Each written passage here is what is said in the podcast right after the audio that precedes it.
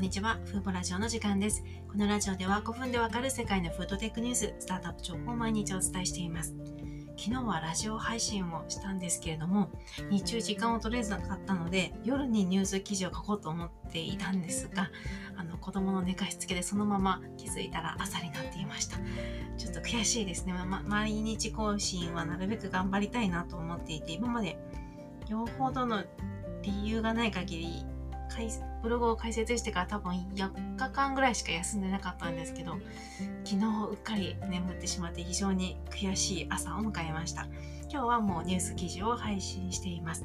で今日ご紹介するニュースはインドのフードテック代替肉企業です。この会社は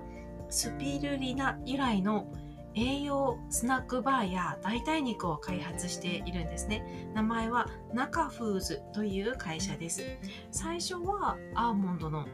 プラントベースミルクから参入したんですけれども、その後数年を経てスナックバー、スピルリスピルリナを使ったスナックバーを発売しています。現在は今代替肉の開発に取り組んでいますが、まだ商品化はされていません。中フーズは元エンジニアの男性が立ち上げた会社なんですよね。そもそものきっかけがインド企業の従業員の7割が心疾患や生活習慣病になりやすく主な原因が、まあ、バランスの取れていない食生活にあることを知ってこの問題に取り組むために事業を立ち上げたということです。私はここのエピソードを見た時に真っ先にベースフードの橋本社長を思い浮かべました。橋本社長も同じようなことをセミナーでおっしゃっていたなという記憶があります、まあ、栄養のインフラ。誰もが完全栄養のある食事をとりたいという思いで立ち上げた日本の結構有名なフードテック企業の一つですよねベースフード。でもその同じすごく共通するものがあるなと感じたのが今回の中フーズですね。こちらはインド企業ですね。であの最初に開発したスピルリナベースのスナックバーというものはチョコレートをこうベースとした味のようなんですけれどもあのスピルリスピルリナってあのビタミンやミネラル食物繊維やタンパク質などいろいろな栄養素を60種類以上含んでいてスーパーフードとしても注目されていますよね。いろいろな文献によれば血糖値を下げる作用ですとか抗アレルギー作用など、まあ、医療上の望ましい効果も期待できると報告されています。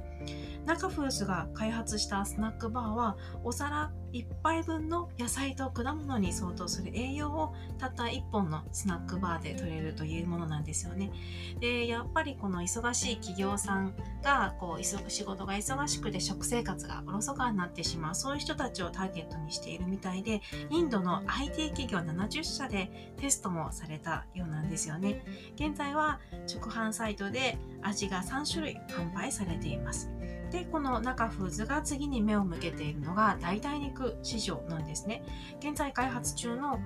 代替肉がスピルリナとジャックフルーツとひよこ豆をベースにするものです。なんか日本にいると大豆ミートって主流ですけども世界に目を向けると本当にいろんな材料を使ったお肉があるんだなと思いますよね。あのぜひリンク先の写真を見ていただきたいんですけどチキンをフライした唐揚げのような商品の写真が2枚公式サイトにあったのでそれをニュース記事に貼り付けたんですけどいや美味しそうに見えました。でジャックフルーツを使うというのにも狙いがありまして東南アジアで豊富に入手できるフルーツで現地調達することで輸入する原材料を減らしてインド人農家の生計を助けたい支援したいという狙いもあるようです。ホームページ見ましたらまだ全然内容はこう公式サイトはそんな充実してないんですけどもちらっと代替魚にも取り組んでいるということが書かれていましたで今インドインドの中では植物肉を購入する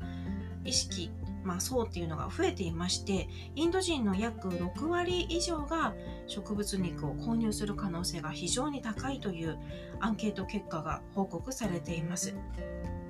ですので、まあ、世界的に、まあ、アメリカを特に中心として植物肉市場って伸びていますけど今後はインドでもプラントベースへ移行する人が増えていくんでしょうね。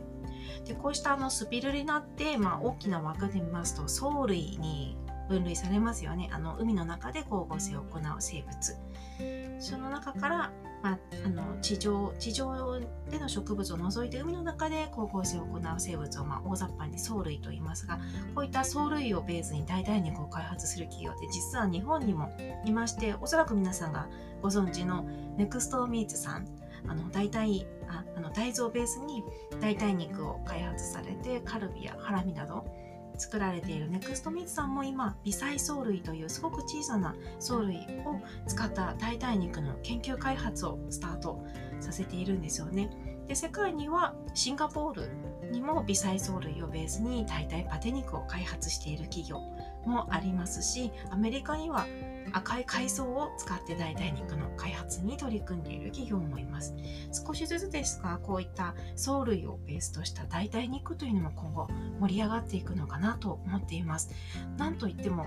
なんか海藻や、まあ、海にある生物をベースにするってすごく美味しそうなイメージがありますので早く食べてみたいですよね。はい。今回はインドのナガフーズという企業をご紹介しました。今回も最後まで聞いていただきありがとうございました。ではまた次回のラジオでお会いしましょう。さようなら。